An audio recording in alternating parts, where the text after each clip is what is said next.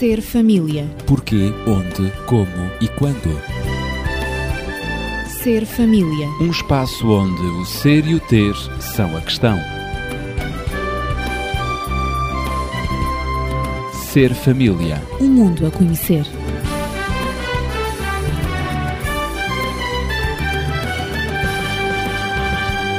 Bem-vindo ao Ser Família. Temos estado a analisar a aceitação no casamento.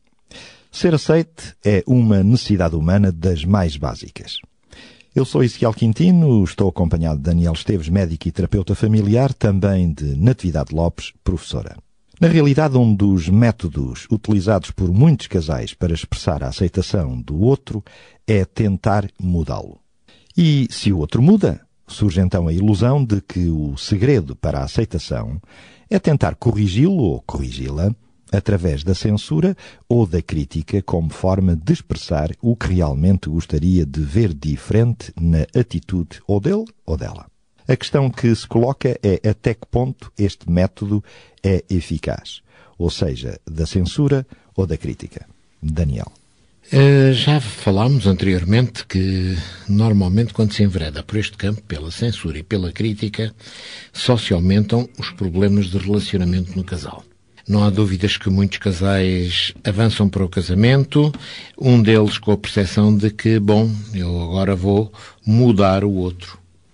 Uh, vou educá-lo, vou fazer dele aquilo que deve ser, como marido ou como esposa, seja o que for.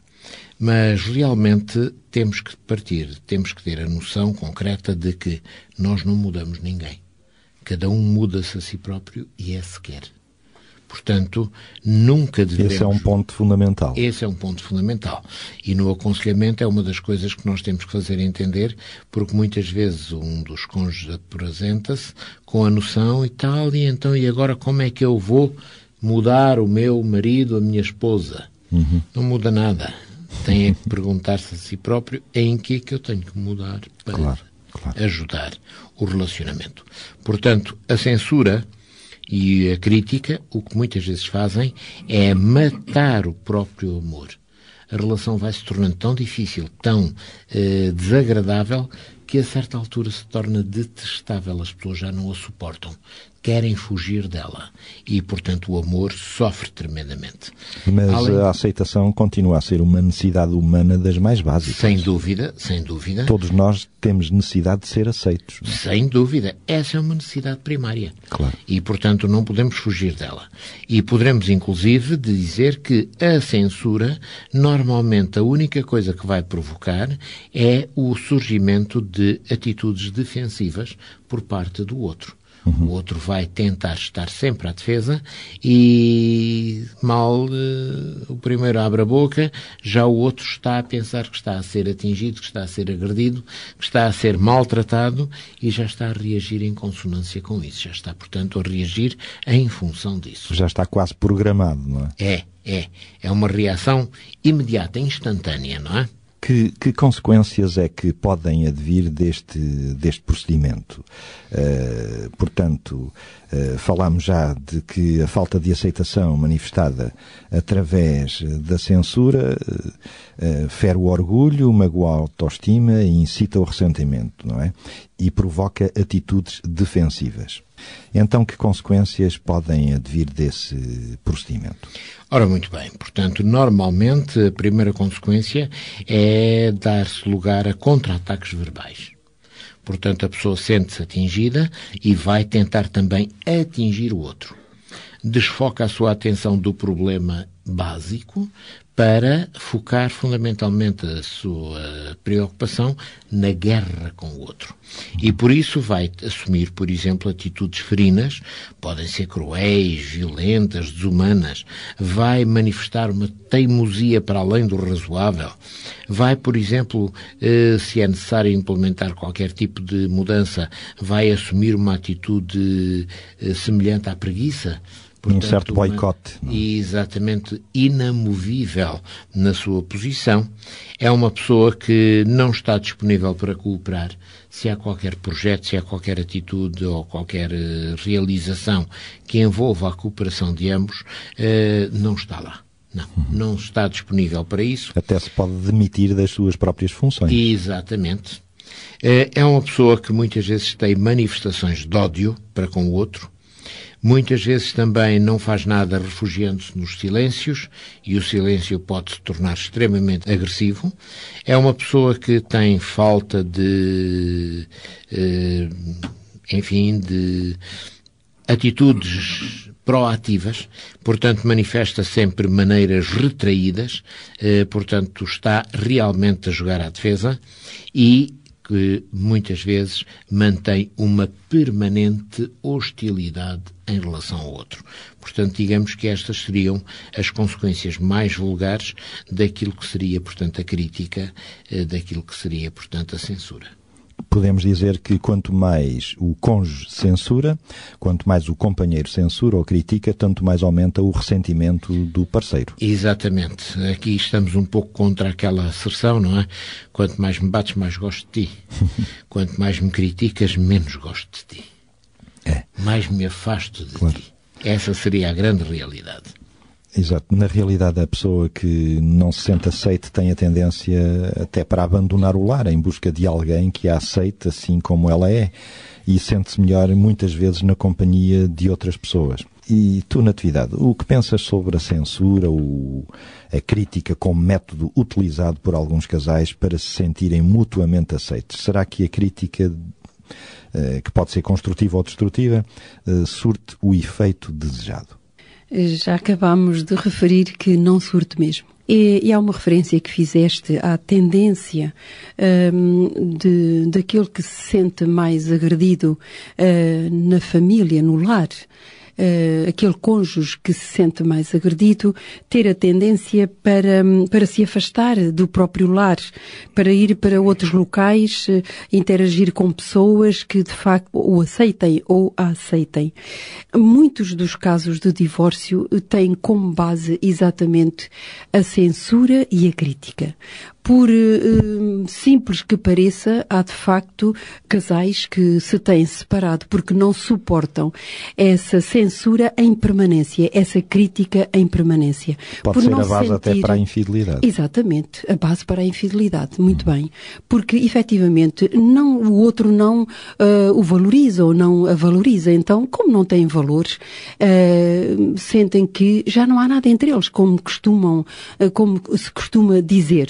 Um fica na defensiva e, e cria, de facto, defesas, mas defesas ah, muito fortes.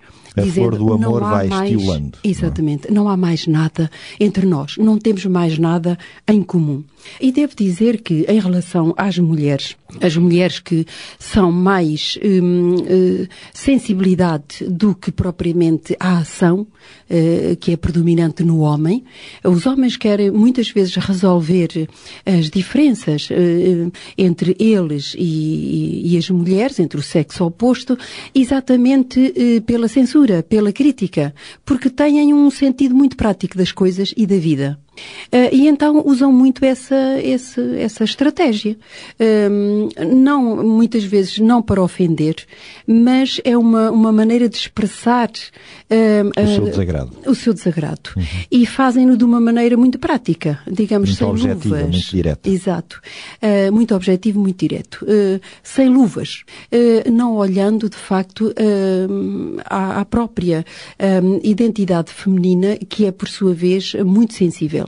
E que basta um olhar, basta uma palavra mais rude, um, basta um gesto para modificar todo o humor, toda a vontade que a mulher possa ter para construir uma relação eh, que ela gostaria de manter.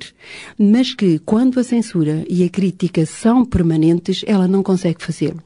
E, em vez de aceitar essa censura ou essa crítica, que até pode ter uma razão, eh, pode ser bem fundamentada, ela, porque emocionalmente sente os seus sentimentos feridos, ela ferida não no seu orgulho, mas no seu íntimo feminino, nos seus sentimentos femininos, ela rejeita automaticamente eh, as censuras e as críticas do marido. E a Isto- situação piora. E a situação piora. Isto porque ela pensa, ah, finalmente, ah, tu fazes isso tudo para me corrigir, mas tu também tens defeitos. Quem és tu para me apontar os meus defeitos? Se tu, que dizes que me amas e o repetes tanta, tantas vezes, até na intimidade, agora estás a usar a palavra como uma arma para me atingires, para me chocares, para atingires a minha sensibilidade. Uhum. Portanto, a mulher facilmente descrê no amor que o homem tenta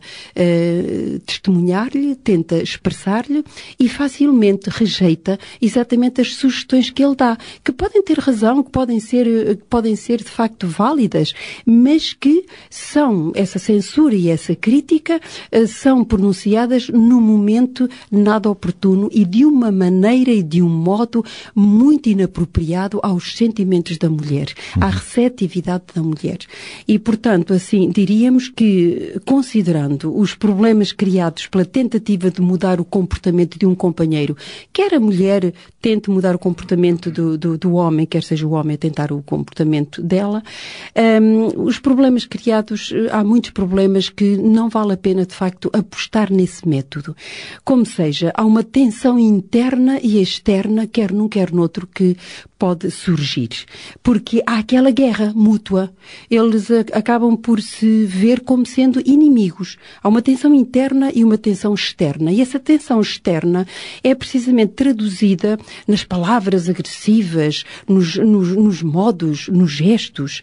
Depois também, hum, obviamente, há uma, a, a, comunicação entre o casal fica deteriorada. Não é uma é comunicação, exatamente. Não é espontânea. Não é espontânea, não há afeto na comunicação, não há carinho, não há ternura, que ambos necessitam. Ambos necessitam e estão a fazer alguma coisa em, em busca dela, à procura dessa mesma, dessa mesma aceitação, dessa ternura, desse carinho.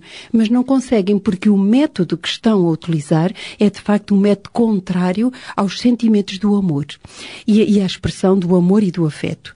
E então, depois há também o efeito boomerang uh, sobre toda a família. Ou seja, quando existe esta tensão no casal, esta censura por tudo e por nada, esta crítica por, por tudo e por nada, enquanto o outro não mude realmente para o ideal que lhe é apresentado, toda a família sofre. Se há filhos, há, há mau humor, há, há atos rebeldes, violentos em relação aos filhos. Não me digas nada. Um, não, portanto, a, a, pessoa não suporta uma palavra do filho, uh, um, um, pedido, uh, uh, a mulher está impaciente ou, ou, ou o pai está impaciente. E quando existem outros familiares lá por casa, a mesma coisa. Portanto, há uma infelicidade que se instala na família e que os outros, os membros, até os próprios membros afastados da família, sofrem com isso porque sabem que o casal não se está a dar bem. E, inclusivamente, podemos dizer que na própria profissão, quando as coisas não correm bem lá em casa, quer ele, quer ela, vão Pode mal-humorados. na própria profissão, Exato, para, no desempenho para, profissional. Exatamente, no seu desempenho profissional. Portanto, isso reflete-se essa tensão entre o casal, com a tentativa de se mudarem um ao outro, mas pela negativa, pela crítica e pela censura, tem reflexos muito, muito negativos em toda a interação, em toda a vivência do casal.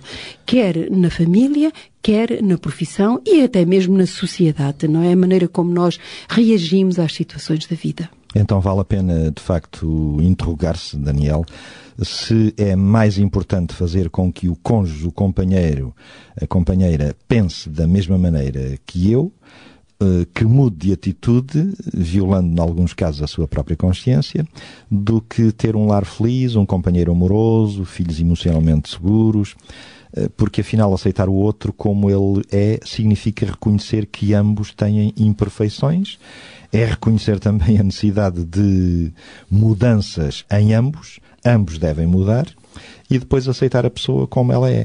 Eh, provavelmente uh, estimular um diálogo, uma boa conversa ou várias conversas no devido respeito pela pessoa do outro e por si próprio ajuda a resolver muitas situações. Sem dúvida, ajuda a resolver muitas situações e vamos lá ver. Quando eu faço a leitura de que o meu cônjuge é, portanto, incapaz, é, digamos, alguém com limitações, com problemas, eu estou pura e simplesmente a utilizar-me como modelo de avaliação. Eu sou a bitola pela qual eu meço. Claro, eu outro. sou o padrão. Eu sou o padrão. Eu, portanto, é que sou perfeito, eu é que sou bom, e o outro não presta. E por isso eu então até posso, de uma forma aparentemente muito piedosa, não, eu só o quero ajudar. Uhum. Eu quero que ele seja, ou ela seja melhor. Ora, o que acontece que muitas vezes o que está por trás disto não são problemas do outro, são os meus próprios problemas. É a minha própria insegurança, a minha própria incapacidade de me sentir confortável, por exemplo, no meio da sociedade em que vivo, é a minha incapacidade de ser quem sou. E como tal, mudando os outros, de, apontando as baterias contra os outros, eu estou de algum modo a tentar desviar as atenções de mim próprio. O outro é que fez, o outro é que é mau, o outro é que precisa de mudar e já as pessoas talvez não se preocupem tanto comigo. Ora, isto é, portanto, uma situação muito, muito pouco interessante a nível do casamento. Vamos lá ver. Num casamento ou em qualquer outro tipo de situações em que os relacionamentos estejam presentes, o que é que é importante? É a perfeição do outro para que sejamos os dois muito bons ou é fundamentalmente o relacionamento que mantemos? E o relacionamento é o mais importante. Daí que tenhamos que cuidar, em primeiro lugar, não de aperfeiçoar o outro, mas fundamentalmente aprofundar os relacionamentos. Esse é o aspecto principal. Lembro-me ter assistido, portanto, a vários colóquios eh, no estrangeiro sobre este assunto e em que foi apresentado um testemunho muito interessante. Uma senhora que tinha tentado mudar o marido durante 35 anos 35 Durante 35 anos, é, anos, é tempo, é tempo. Eh, ela, portanto, dedicava dois dias por semana à tentativa de educar, de mudar o marido. E o que é certo é que ao fim de 35 anos de idade, ela, 35 anos de atividade, ela chegou à conclusão de que afinal os resultados tinham sido nulos. Se calhar era só por ser duas vezes por semana, não é? Eventualmente, todos não é? os dias. Poderíamos pensar nisso. Mas a meter um pouco de humor na situação. Na realidade, nós não mudamos os outros. Claro. Cada um se pode mudar a si próprio só. E mesmo assim. E mesmo assim é muito limitativo. Portanto, não é por aí que nós podemos basear digamos, os nossos relacionamentos, na capacidade de transformarmos os outros naquela pessoa aparentemente perfeita que nós sonharíamos. Nós temos é que pensar como é que eu posso fazer crescer o relacionamento que está na base desta situação que tenho. Natividade, tens alguma experiência Sim, também? Uh, exatamente. Uh, a experiência do Daniel fez-me lembrar uma outra, uhum. uh, muito curiosa. exatamente uma senhora que confessou num dos seminários a que assisti sobre família e sobre este tema de, da aceitação e, e, e, também da resolução de conflitos e tudo isso. São coisas sempre uhum. interessantes que nós gostamos de acompanhar. E então essa senhora confessou em pleno seminário que tinha feito uma lista dos defeitos do marido e onde é que ela foi escrever essa lista? Exatamente nas costas das 12 páginas do calendário. Imagine-se que teriam que ser muitos defeitos, as páginas já eram 12, não é? Tinham que ser para já 12 defeitos e com certeza que não era um defeito em cada página. Vários defeitos estavam uh, escritos. Uh, a lista era longa. Exatamente, em cada página do calendário. A lista uh, era longa. E claro, o que é que isto, o que é que isto resultou? Resultou? Qual foi o resultado de tudo isto? Um, acabou por afastar o marido, uh, o marido e o marido levou também consigo um filho um filho do casal, uh, para fora de casa, devido exatamente àquilo que nós falámos no início, devido aos ataques constantes que quer o filho, quer ele, o marido, sofriam. Era impossível viver mais naquela casa. Nenhum dos dois mudou a sua maneira de ser, apesar de a senhora ter escrito os defeitos uh, nas, nas, nas costas das páginas do calendário. Neste caso, a família só conseguiu de facto reunir-se depois do marido, eh, do marido, a senhora ter tido um ataque cardíaco, ehm, esteve de facto quase a morrer e esse facto levou a senhora a compreender quão importante o marido e o filho eram na vida dela. Uh, há, há, certas coisas na vida que nos marcam e que nós temos que aprender de uma maneira muito amarga. E esta, esta senhora aprendeu exatamente a respeitar a maneira de ser do marido através de uma experiência muito amarga. Quase que o, que o perdeu, quase que perdeu o marido e o filho. Até que, só enfim, na iminência de o perder Exatamente, é só na iminência de, de, de, o perder é que ela reconheceu. Há aqui uma, uma coisa que eu gostava de salientar é que um, aceitar o outro é, sobretudo, aceitar as contingências de ser pessoa, as contingências de ser humano. E, de facto, nós somos seres contingentes. Seres que mudamos uh, em cada dia que passa da nossa vida. Uhum. E, e, muitas vezes nós não estamos preparados para as mudanças que, uh, um, que todos os membros da família fazem lá em casa. Todos estamos a mudar. O nosso cônjuge muda, os nossos filhos mudam, os nossos parentes mudam, todos estamos a crescer uh, e, e, e a mudar. E as próprias situações que vivenciamos nos fazem mudar também. Portanto, há coisas que eu não consigo, eh, eh, há por outro lado coisas que eu não consigo mudar em mim. Sozinho não consigo. E muito menos uh, eu permito que os outros consigam mudar. Mas na conjugalidade, se eu permito, se eu dou atenção àquilo que o meu cônjuge quer mudar em mim, Uh, e se eu acho que ele tem razão nessas mudanças que deverão ser op, uh, operadas na minha própria pessoa, e se com carinho e com ternura eu também aponto algumas coisas em que o meu cônjuge uh, pode, poderia mudar, talvez fosse melhor para ambos, não é verdade? isto, é, isto é uma maneira de aceitar, de aprender, digamos, a viver de uma outra maneira. Porque o casamento não é entrar para o casamento, não é entrar para um quartel onde se aprende as estratégias de combate. De combate pessoal, defesa pessoal, defesa dos interesses pessoais, dos interesses nacionais, dos interesses uh, comunitários, etc. Não. Há certas famílias que mais parecem um campo de batalha do que é, outra coisa. É? Exatamente, é, exatamente. Entram diretamente no campo de batalha sem passarem pelo quartel. sem passarem pela formação militar, não é? É verdade. Portanto, uh, o casamento é a porta de entrada para o mundo de alguém que realmente me acolhe no seu mundo mundo, me acolhe, digamos, na sua casa, mas alguém que é diferente de mim e que me acolhe no início do casamento uh, com, com toda a vontade de me fazer feliz e de essa pessoa ser também feliz. Que me acolhe em amor, com ternura, com afeto. Tudo no início é assim. Uh, e, portanto, a minha, a, a minha permanência no mundo dessa pessoa, na casa dessa pessoa, é de facto um prazer, é uma felicidade. Mas depois, com a rotina do dia, aparece aparecem as tais mudanças na maneira de ser da pessoa, na sua personalidade. E como a personalidade vai mudando, automaticamente o relacionamento vai mudando, a conversa, as palavras vão mudando, o tom vai mudando, a vida, as experiências da vida vão mudando.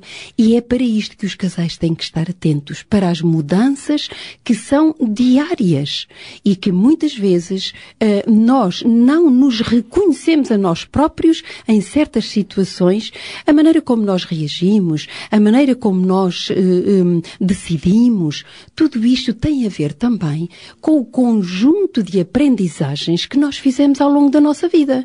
Porque afinal, marido e mulher, companheiro e companheira, são fruto de vivências, de aprendizagens uh, somatórias, digamos assim, de toda uma vida antes de chegarem ao casamento, em ambientes diferentes, em culturas diferentes, com famílias diferentes, em contextos diferentes, com perspectivas de vida diferentes, por vezes com cursos diferentes, com desenvolvimentos em áreas diferentes de, de, de, de estilos de vida também. Experiências agora, diferentes, mas também experiências em em comum. Em comum. E que claro. agora, ao juntarem todas estas, ao juntarem eh, estas, estas, esta riqueza que é cada um deles, não é? Cada ser humano é um potencial. Tem de haver uma adaptação. Exatamente. De capacidade, de riqueza. Tem que haver uma adaptação a tudo isto. Tem que haver mudanças, inevitavelmente, para a conjugalidade, claro. para a aceitação mútua. Mas isto só pode ser feito com com muito tato, muito amor envolvido muita atenção, muito método, buscando o momento próprio e buscando realmente a linguagem adequada para ser bem recebida. E um grande desejo de ambos. E um grande desejo de ambos de mudar, mudar para melhor, é evidente, mudar para melhor, sem por isso destruir a individualidade do outro. Daniel, nós já sabemos então que não podemos nem devemos tentar mudar ninguém. Mas agora surge a questão crucial. Por que razão, afinal, os cônjuges, marido e mulher, têm ou temos esta tendência de tentarmos sempre mudar o companheiro ou a companheira. Afinal de contas, é, é por uma boa causa, é para o bem do outro, é para nosso bem. Ele ou ela precisa mesmo de mudar. Eu, ouvir esta questão, estava-me a lembrar de uma história muito interessante que li há uns tempos atrás e que talvez nos faça pensar. Uh, não foi nestas últimas Olimpíadas, foi nas anteriores. Uhum. Uh, houve um atirador uh, de precisão americano que estava considerado como o melhor atirador de todos os tempos. Ele, portanto, era um homem, um jovem, portanto, andava numa universidade na, no estado do, uh, do Washington, se não me engano, portanto, lá para o leste dos Estados Unidos. este rapaz era, de facto, exímio atirador.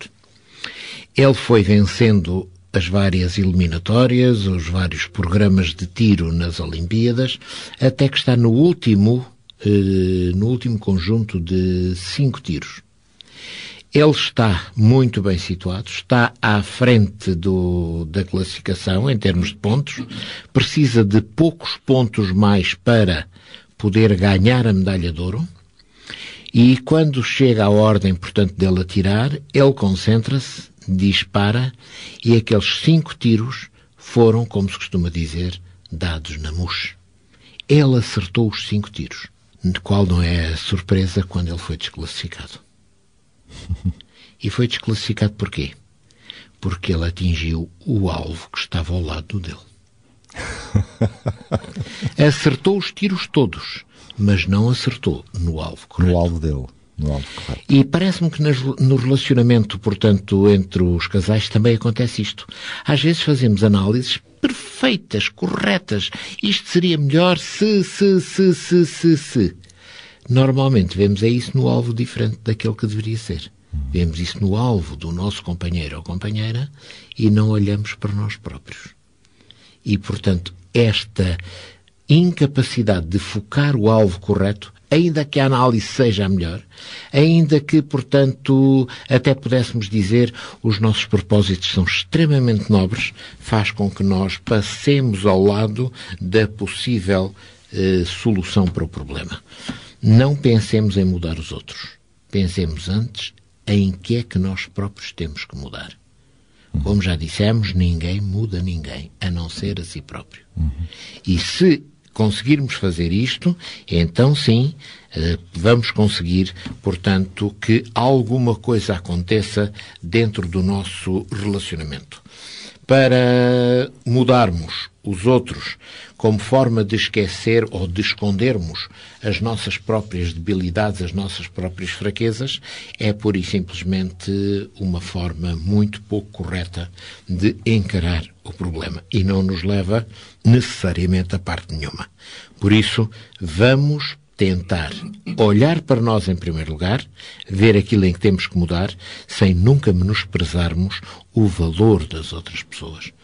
E a nossa autoestima não deve estar dependente daquilo que o outro é de bom e por isso muitas vezes o contrariamos tentando fazê-lo passar por pior do que aquilo que ele é, no sentido de vincarmos a nossa autoestima. Vamos ter a nossa autoestima saudavelmente, eh, digamos, alicerçada em função daquilo que na realidade nós somos. Uhum. Ora, eh, nós necessitamos de uma boa aceitação. E puxando, digamos, a coisa até mesmo ao limite, e para concluir também, eh, será que para uma boa aceitação é necessário apontar os erros? E se for necessário, como é que nós devemos apontar esses erros ou defeitos quando necessário no nosso cônjuge, no nosso marido ou na nossa mulher? Foi dito aqui que nós não devemos, não devemos tentar mudar os outros. Claro. Mas eu penso que se nós o fizermos hum, com, uma, com a melhor intenção e se o soubermos fazer A complementaridade conjugal reside exatamente nesta arte de saber mudar aquilo que não está tão bem no outro ou que nós sentimos com o, com o qual nós não nos sentimos bem no outro. Aí nós atingiremos a conjugalidade, porque hum, pessoalmente Uh, para mim uh, é muito salutar quando o meu marido me aponta alguns erros que eu cometo e que não me apercebo que são erros, mas que ele me aponta e mas o, o faz de uma maneira terna, de uma maneira lógica e evidente, de tal maneira que eu percebo imediatamente que ele tem razão eu não me importo de lhe dar razão. E isso beneficia a minha personalidade, faz-me crescer. Quando alguém tem o tato de me apontar os meus erros, isso faz-me crescer. Eu necessito exatamente, e casei-me para isso, para uh, agradar ao meu companheiro e para ser agradável também, para lhe ser agradável, para o fazer feliz. E ao fazê-lo feliz, eu também me sinto feliz. Portanto, estamos a tratar de alguma coisa, da, da, aceitação. É alguma coisa entre o casal, é alguma coisa que, que, que podemos fazer que, sendo realmente compreendida, pode colaborar para uma sociedade melhor. Pode colaborar para que as famílias sejam mais felizes e para que as pessoas sejam mais solidárias até uma, e até humanas. Este aspecto da aceitação no casal é muito importante para, uh, para a sociedade, é muito claro importante para nós como indivíduos, para as famílias, para a sociedade. Eu diria que tentar corrigir o outro, tentar mudar o outro, mas pela censura e pelo criticismo, isso nunca deve ser feito. A isso eu digo que não deve ser feito. Claro. Mas tentar, um, tentar mudar o outro pela linguagem do amor, com paciência, para esperar essa mudança. Também com palavras adequadas para se fazer compreender e não com brusquidão não com agressividade, é uma grande batalha que pode ser vencida. Porque todos nós temos defeitos. Todos nós temos coisas desagradáveis no nosso caráter, na nossa personalidade. E sozinhos nós não conseguimos vencer esses defeitos de caráter, esses defeitos de personalidade. Só com o estímulo e o apoio do Só companheiro estímulo, ou da companheira. Exatamente. Quando somos pequenos, nós temos esses mesmos defeitos, faz parte da natureza humana. E são os nossos pais que nos corrigem. Depois os professores também ajudam a essa correção. Ajudam também a, a formar a nossa própria personalidade. Os nossos amigos, os nossos familiares, os avós, os tios, os padrinhos, os irmãos, todos colaboram para uma personalidade equilibrada e estável. E agora no casamento é o nosso companheiro. São os nossos filhos que nos fazem mudar, são os nossos maridos que nos fazem mudar, as nossas esposas que nos fazem mudar e nós necessitamos dessas pessoas na nossa vida para uma mudança para melhor, sobretudo para nos nos tornarmos mais solidários e mais humanos. Daniel, em conclusão, uma última palavra, eh, sobretudo falar com o companheiro ou companheira de igual para igual, não como se fosse o pai ou a mãe a castigar um filho mais pequeno por causa de uma travessura. Exatamente, nunca assumir esse papel de que estamos a dar um ralhete como se fôssemos os educadores do outro porque isso é extraordinariamente mal recebido, hum. é vexatório. É, portanto, uma forma de provocarmos no outro uma reação imediata de rejeição daquilo que está a ser dito. E essa rejeição não é propriamente o que nós pretendemos. O que nós pretenderíamos, quando muito, era a aceitação e a correção do que eventualmente não está bem. Mas esse método é o método mais eficaz para o insucesso. Eu queria terminar dizendo que não pensemos que o casamento termina a aprendizagem da vida. O casamento é uma escola onde se aprende a viver. E diz o ditado: aprender até morrer. E, portanto, a própria morte nos pode ensinar lições na nossa vida que podem mudar, mudar completamente o sentido da nossa vida para melhor. O casamento é feito para melhorar a nossa existência e para nos fazer felizes neste mundo e nos preparar para aquilo que a vida tem para nos dar de pior, mas também de melhor. Então já sabemos que para que nos sintamos amados, é necessário que nos sintamos também compreendidos, aceitos, não criticados ou condenados. Os nossos contactos são 219 10 63 10. Contacte-nos, dê as suas sugestões, coloque as suas questões, dúvidas ou faça comentários. Nós voltaremos na próxima semana, se Deus quiser. Somos o programa Ser Família. Para si, para a sua felicidade. Ser família. Porquê, onde, como e quando. Ser família. Um espaço onde o ser e o ter são a questão. Ser família. Um mundo a conhecer.